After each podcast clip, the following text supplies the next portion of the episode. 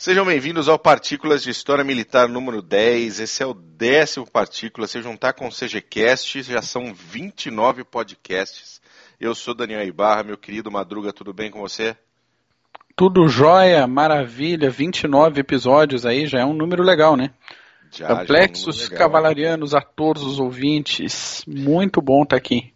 Maravilha. Hoje a gente vai falar um pouquinho sobre a Guerra Paulista, né, ou Revolução Constitucionalista de 32 uh, que aconteceu uh, no estado de São Paulo. Foi uma revolta do estado de São Paulo contra o governo federal de Getúlio Vargas, que tinha uh, dado um golpe dois anos antes contra o presidente eleito, então eleito Júlio Prestes, né?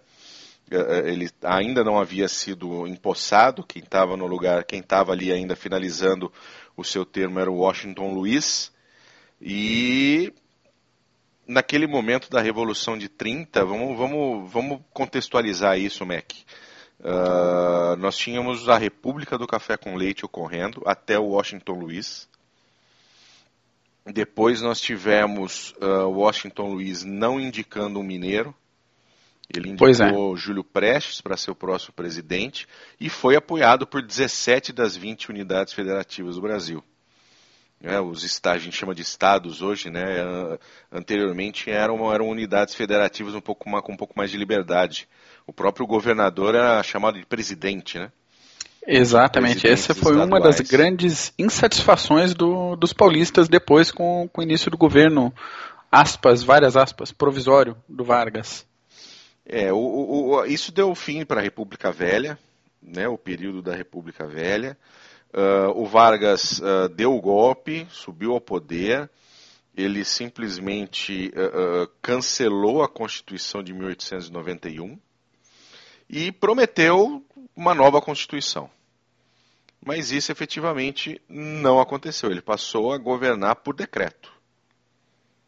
É aquele, aquele negócio que a gente vê com uma certa frequência, não vou dizer regularidade, que regularidade implica períodos né, mais fixos de tempo, mas com uma certa frequência de, ah, vamos ali fazer uma intervenção, vamos chamar uma constituinte, né? Vamos fazer uma eleição direta daqui a pouquinho. É, e, é. né, vamos garantir a governabilidade, vamos... É governabilidade, governabilidade! Um abraço e vamos fazer só uma intervençãozinha básica aqui que a gente já resolve. Já a gente já tem vários. Esse é mais um dos casos que isso aconteceu e com as consequências que a gente conhece. Mais um caso da nossa rica história republicana, não é? Exatamente, exatamente. Rica ah. e um tanto sangrenta. Então, sangrenta, cheia de golpes, cheia de presidentes indiretos, cheia de ataques à democracia. A nossa república é um fracasso total. Total. Mas vamos voltando, vamos voltar lá para a Revolução de 30, né? Para esse golpe de Estado que o Vargas deu em 1930. Uh, ah, falar um pouquinho sobre ele. Uh, ele foi liderado pelos estados de Minas, pela Paraíba e pelo Rio Grande do Sul. Uh, que depois o então presidente Washington Luiz, em 1930, né, impediu a posse do Júlio Prestes. Pois é, que era um baita político, não? Sem fez dúvida. várias reformas em São Paulo, aumentou em 50% o número de, de salas de aula de escolas isoladas, que eram aquelas escolinhas pequenas no interior do estado, muita obra pelo estado, então um, uma atuação bem relevante do Júlio Prestes em São Paulo. E tanto isso era reconhecido por, pelo resto do país que, como você mesmo falou, 17 ali dos 20 estados apoiaram a, a nomeação do Júlio Prestes para seguir o trabalho do Washington Luiz. E de um lado a gente tinha Júlio Prestes uh, uh, como, como candidato a presidente, do outro você tinha uh, Getúlio Vargas. A eleição aconteceu e Getúlio perdeu. Pois é, e isso que tem um tinha nessa época um tempo bem longo ali entre a eleição e a posse, né? A eleição, se não me falha a memória, foi em março e a posse estava prevista para novembro, para o dia 15 de novembro. E dessa distância pôde acontecer toda essa articulação aí de Minas e Rio Grande do Sul, pelo menos uma boa parte do Rio Grande do Sul, com o apoio da Paraíba para evitar que o Júlio Prestes assumisse o governo federal. Bom, Getúlio entrou, a revolução, essa, esse golpe foi bem sucedido. Uh, ele prometeu uma nova constituinte, ele simplesmente uh, revogou a Constituição de 1891, começou a, a, a, governar por decretos, e aí a política que já estava em situação, a política e, e o relacionamento com São Paulo, que já estava numa situação ruim, ficou pior ainda. É claro, toda aquela restrição de, de não sei se a palavra é a melhor, mas de vingança por essa quebra de acordo entre a alternância de poder de São Paulo e de Minas Gerais, já poderia se esperar que o Vargas assumindo ia ter essa postura de apertar São Paulo, né? De espremer São Paulo tanto em liberdades é, mais gerais quanto específicas da. Eu tenho a tendência de, de, de chamar de província por causa do 19, mas do, do estado de São Paulo época. Sim, e, e mesmo dentro de São Paulo, só para o nosso ouvinte ter uma ideia, mesmo os partidos que apoiaram a entrada de Getúlio Vargas, o golpe contra Getúlio Vargas, esses partidos em São Paulo passaram a apoiar a sua queda, né, com o início, o início dos comícios. Inclusive o principal deles, uh, na Praça da Sé, tinha um público estimado em 200 mil pessoas. Né? Isso para a época era algo enorme, né? comparável, comparável ao Direta Já, comparável aos, aos, né, aos comícios, não é um comício, né, mas comparado aos protestos contra, contra Dilma e o PT. E a coisa, a, a sociedade paulista se revolucionava, né? A sociedade paulista começou a entrar em ebulição, né? É tanto que, a gente, imaginando essa quantidade de gente, 250 mil pessoas, eu não tenho aqui os dados da população de São Paulo na época, mas São Paulo ainda não era a, grande né, megalópole, ainda a, a, boa força de São Paulo estava no interior, não na capital ainda. E, e, aí a hora que São Paulo percebeu que a, que a pressão, que, que tudo que ela estava tentando, que, que o Estado tentava fazer, não estava resolvendo, ele começou a efetivamente uh, pensar num conflito armado. Ou seja, é, você ter soldados marchando até o Rio de Janeiro para derrubar Getúlio Vargas. Lembrando que a capital era o Rio de Janeiro ainda, não tinha se mudado para Brasília. E isso aconteceu efetivamente no dia 9 de julho. Né? Uh, uh, você tinha os, os, as lideranças políticas paulistas, né? Pedro Toledo, Júlio de Mesquita, Armando Salles, todos começaram efetivamente a tramar esse momento e teriam, inclusive, uh, o apoio do Estado do Mato Grosso e também do estado, de parte do Estado do Rio Grande do Sul. É, fora outros estados que é, apoiavam mais firmemente essa posição de São Paulo, que as forças paulistas realmente achavam que teria apoio militar efetivo, né? Só que quando o negócio pegou mesmo, não, não veio. Esse apoio não veio. É, no, no, no o, o, o, Getúlio ele conseguiu politicamente eliminar essa ameaça tanto no Rio Grande do Sul quanto uh, no Mato Grosso. Ainda não existia Mato Grosso do Sul, Mato Grosso era um, era um estado único, né? Uh, apesar de que os, haviam revoltosos no Mato Grosso, eles inclusive criaram um estado uh, novo para poder participar disso, né? O estado de Maracaju. Pois ele é, durou, pois é. Ele durou somente no período do, do, da Revolução, de 9 de julho a 2 de outubro, e mandou efetivamente combatentes. Tá? Mas o grosso dos combatentes eram paulistas, tanto da força pública, que é a atual Polícia Militar do Estado, quanto de voluntários. Um abraço a todos os membros da Polícia Militar de São Paulo, que eventualmente ouçam o nosso podcast. É uma instituição que, particularmente, eu admiro bastante. Sem dúvida nenhuma. Admiramos.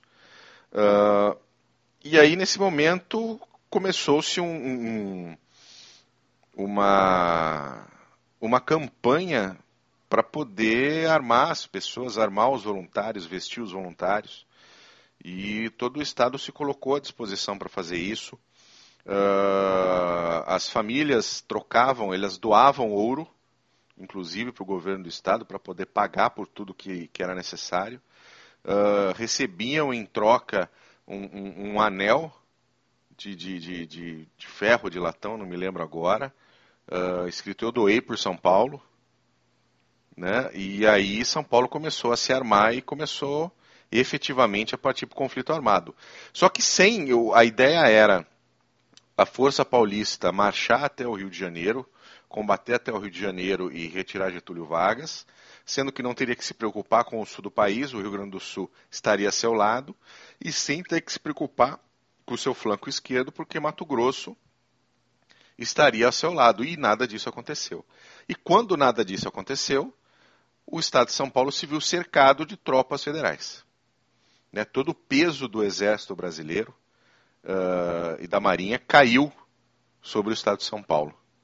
Né, então, de, rapidamente, São Paulo viu que tinha uma situação de extrema dificuldade nas mãos.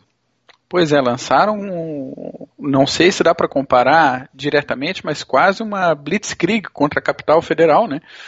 Vamos fazer um lanço direto em pouco espaço de tempo para evitar justamente essa organização da, de resistência. Só que não deu, né? 100 mil federais e nada do, do apoio dos outros estados complicou bastante. Daí para frente foi toda uma campanha de desgaste, uma campanha de bastante resistência para segurar o máximo possível essa, essa ação paulista. O, o, o, os principais combates aconteceram uh, no Vale do Paraíba, uh, ali na região que faz divisa com mais próxima com o Rio de Janeiro. Uh, mas nós tivemos também em regiões próximas a Minas Gerais, nós tivemos no centro paulista, nós tivemos no sul paulista, não é? nós tivemos ali no sul do Mato Grosso, uh, inclusive no Rio Grande do Sul. Né? Porque apesar do Estado não estar dando seu suporte, existiam algumas tropas revoltosas uh, que faziam ações de guerrilha né? Contra as próprias tropas gaúchas para evitar que elas se deslocassem até São Paulo. Perfeitamente. Cerca de 450 homens comandados pelo Borges de Medeiros. E nós tivemos uso de aviação, inclusive. Isso é um fato bastante interessante. Uh, a aviação federal né, era subordinada ao Exército, naquele momento não existia Força Aérea Brasileira, uh, bombardeou várias cidades, inclusive Campinas, onde eu moro. Uh, em Campinas, uh, ela, um dos bombardeios causou a morte de um menino, de um escoteiro, o Aldo Chiorato. O, o, os, os, grupos escoteiros do estado de São Paulo e os seus garotos, eles faziam o papel de mensageiros. Então eles corriam por toda a frente levando e trazendo mensagens. E esse bombardeio aconteceu uh, na estação ferroviária de Campinas e ele acabou sendo morto por estilhaços das bombas uh, dos aviões de, de Getúlio Vargas. E eu conheci uma senhora que, que era amiga da minha avó, ela, essa senhora já faleceu inclusive, e ela morava em, um, em, um, em, uma casa em frente à estação ferroviária e ela se lembra do dia dos, dos bombardeios, é, deles pegando o que tinha à mão e saindo correndo de casa, uh, né, com medo, com todo né, aquela, aquele desespero de estar sendo bombardeado em meio a uma guerra. Claro, claro. Era um negócio novo. Não era a primeira vez né, que a aviação foi usada de, de forma militar no Brasil. O primeiro uso foi lá na Guerra do Contestado. Mas na, nessa região era e não é um negócio bacana, né? Ver a aviação bombardeando do lado da, de casa.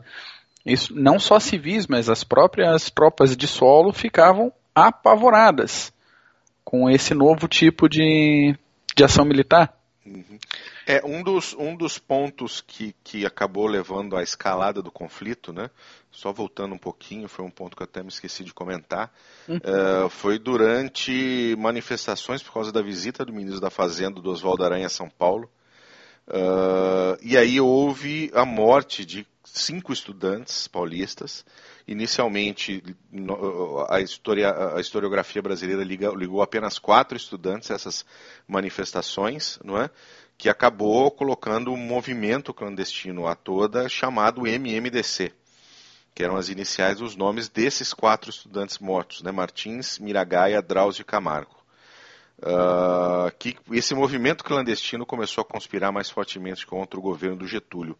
Mas teve um quinto estudante também que morreu no hospital tempos depois, que estava nessa, nessa manifestação e que foi atingido a tiros também, assim como os quatro antes, que foi o Alvarenga. Então hoje a sigla é atualizada para MMDCA, tá? Ah, foi atualizada a sigla? Martins, Miragaia, Drauzio, Camargo e Alvarenga. Ah, que maravilha. Ainda muito se vê MMDC, tá? Porque, é, é, imagina, foi um, sei lá, 60 e poucos anos uh, com a sigla MMDC. Sim, sim. Mas o Alvarenga também foi atingido a tiros aquele dia, na mesma situação dos outros quatro. E também tem te, temos que honrá-lo colocando ele na, na, na, sigla daqueles estudantes paulistas. Sem dúvida nenhuma. Uh, o, o, Getúlio chegou a convocar, não é, uma assembleia, eleições para formar uma assembleia constituinte. Quando, quando o Getúlio entrou, uh, ele tomou o governo e fechou o Congresso. Né, ele fechou o Congresso, ele fechou as instâncias estaduais, municipais, ninguém mais legislava. Ninguém mais legislava. Quem legislavam eram os presidentes uh, uh, que foram colocados lá por ele por, por nomeação, né? Não eram presidentes de estado eleitos.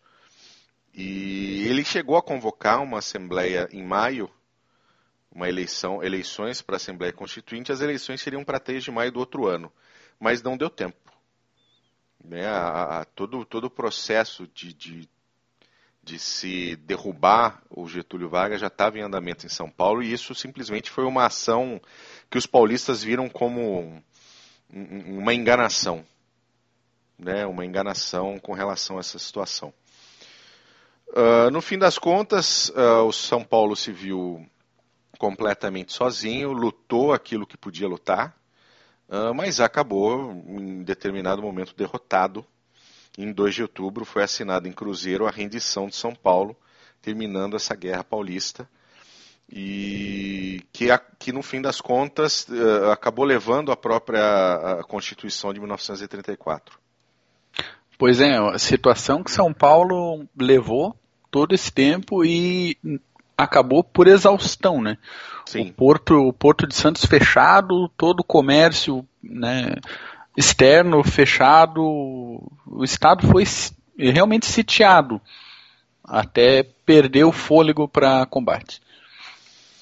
É, tem algumas coisas interessantes sobre, sobre essa, essa guerra paulista. Uh, teve uma professora de escola primária, de escola rural primária, que foi voluntária e atuou nas trincheiras como soldado, né, Mac? Cara, isso eu achei fantástico desde a primeira vez que eu vi a, a, a primeira menção a ela, a Marias Guasábia. Ela, além de professora, né, professora de uma escola rural primária, pensa aquela típica professorinha do interiorzão, assim. Pois é, ela foi para trincheira. Ela foi para trincheira. Então, ela, em combate, chegou a ser promovida a sargento e era integrante da coluna Romão Gomes. Então atuou ali no, no setor leste, aí na região de Campinas, aí pertinho de ti. Excelente. Uh, uh, o, o, rádio foi usado, muito usado também, como um instrumento de mobilização uh, em todo o estado de São Paulo. Usava-se muito propaganda, contra-propaganda. o, o, né, os paulistas faziam a propaganda, os os federais faziam uma contra-propaganda pelo rádio. Sim, o pessoal do Vargas acusando São Paulo de estar nas mãos do fascismo italiano. Isso, né, exatamente. Né, Vargas? Faça-me o favor, né, Vargas? Ele é... é, mas é o que Porra, acontece Vargas. hoje, né? A, é, esquerda, é. a esquerda aponta o dedo para quem não concorda com ela e chama de fascista, mas ela, propriamente dita, uh, usa de todos os, uh, todas as ações que os fascistas usavam naquela época. Exatamente. Talvez o único ponto que em, uma pequena parte, a propaganda federal tivesse um pouco de razão, era justificativa de separatismo. Não que isso fosse uma requisição né, do movimento é, como um, um, todo, mas é, ele, havia, era, é. havia algumas pessoas que ventilavam essa possibilidade do separatismo, mas Sim. nunca foi uma Não, nunca unanimidade, foi um objetivo, motivo, né? um objetivo, exato, perfeito. Nunca foi um objetivo da revolução do, dessa guerra paulista o, o, separatismo. O que eles queriam era derrubar o, o, o Vargas, uh, que havia dado um golpe de Estado e novamente colocado a, a democracia brasileira em xeque. Aliás, tinha terminado com a democracia brasileira, porque não existia não existiam eleições, não existia um congresso aberto, não existiam uh, as, as, assembleias legislativas, as casas de vereadores. E a intenção era derrubar o Getúlio Vargas e colocar lá o governo Júlio Prestes. Mas o separatismo acaba ventilando, né? Sim, sim, até. Se nada der certo, vamos, vamos declarar independência. Sim, o próprio Monteiro Lobato era um dos apoiadores da, da ideia separatista. Monteiro Lobato, grande Monteiro Lobato. O, o, mas ainda ventilam, né? Ainda tem uma meia dúzia de maluco que ventila essa ideia de. Não, sempre tem, e não só em São Paulo, tem o pessoal do Sul com, com o movimento separatista, de vez em quando a gente vê até pessoal do Nordeste, tem, pessoal tem do Norte, tem vários grupos que, que ventilam essa ideia de separatismo ainda. Olha, eu não sou a favor de separatismo, mas que eu sou a favor de um de um, uma federação com estados mais, mais independentes na sua ação, mais o modelo uh, do federalismo americano, isso com certeza sou. Ah, não, não há dúvida, não há dúvida. Mas é isso, no fim das contas, uh, houve uma, uma Assembleia Constituinte, houve uma nova Constituição em 34, e esse foi a última grande revolução, né, a última grande guerra dentro do Brasil, uh, entre brasileiros, né? entre, entre é. irmãos brasileiros. Depois nós não tivemos mais nenhum conflito dessa monta, né? desse tamanho. Positivo, lembrando que a, que a, revolu que a Revolução, que a Constituição de, de 34 foi autogolpeada a si própria pelo Vargas, em 37. Né, então, daí ele uh, vai falar depois que a Constituição de 34 foi feita em condições desfavoráveis, sob pressão e tal, e daí ele Desfavoráveis faz... para ele, né? É, né? e tem gente que ainda fala bem desse filho da puta. Ah, o grande brasileiro do século XX, Getúlio Vargas. Meu Deus do céu.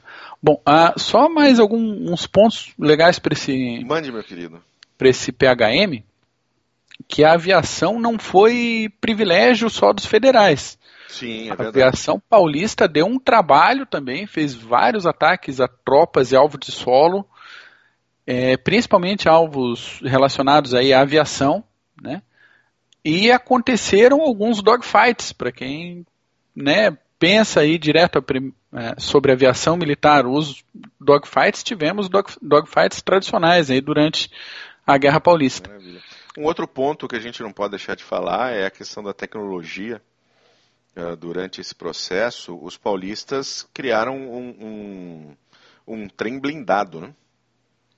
Pois é, na, pois é. região, é. na região do Vale do Paraíba.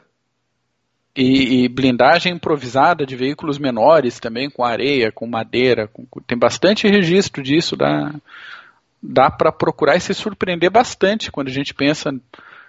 Quando sai né, do, do para pesquisar inicialmente aí sobre a Guerra Paulista, o que, que aconteceu, né? Desmonta um pouco esse negócio, foi uma coisa pequena, como a gente falou, não no início. Não foi, não foi, foi grande, foi um negócio pesado. Só para tomar aí, de paulistas foram 200 mil voluntários, dos quais 60 mil combatentes. Pensa aí, vamos fazer um, um exercício, o ouvinte que tiver um pouquinho de tempo, tiver interessado, qual é a tropa nacional por aí hoje em dia? Tirando as grandes potências que tem 200 mil né, sob comando e 60 mil combatentes diretos. E agora joga isso para São Paulo lá em 32. Exatamente. É, é. é foi, foi, um, foi um movimento que realmente foi abraçado pelas pessoas do Estado, né? foi abraçado pelo, pelo cidadão paulista.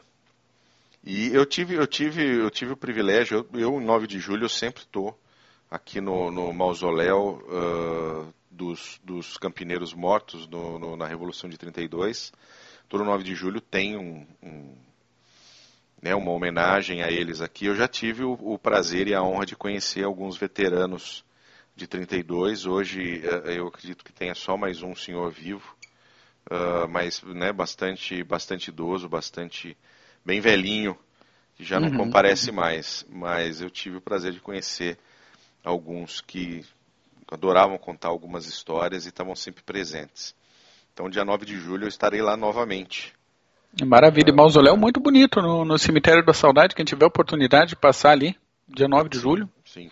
Na, na comemoração, vai lá, bem estão, legal. E ali estão os restos mortais dos voluntários campineiros que morreram durante uh, a Guerra de 32. Positivo, também, perfeitamente. É um mausoléu mesmo com, com os restos mortais. Mas eu acho que é isso, meu querido. É isso por hoje. É isso por hoje. Muito bom esse PHM. Bom mesmo. Bom relembrar mais um episódio duro da história do Brasil, que em muitos, muitos lugares, né, a educação básica passa despercebido ou passa diminuído. Sim. Pela importância que ele cima, teve. Né? É, é, é. Então tá bom. Meu querido, um abraço para você, boa semana. Abração para ti, para todos os ouvintes, até a próxima. Até a próxima, valeu, tchau.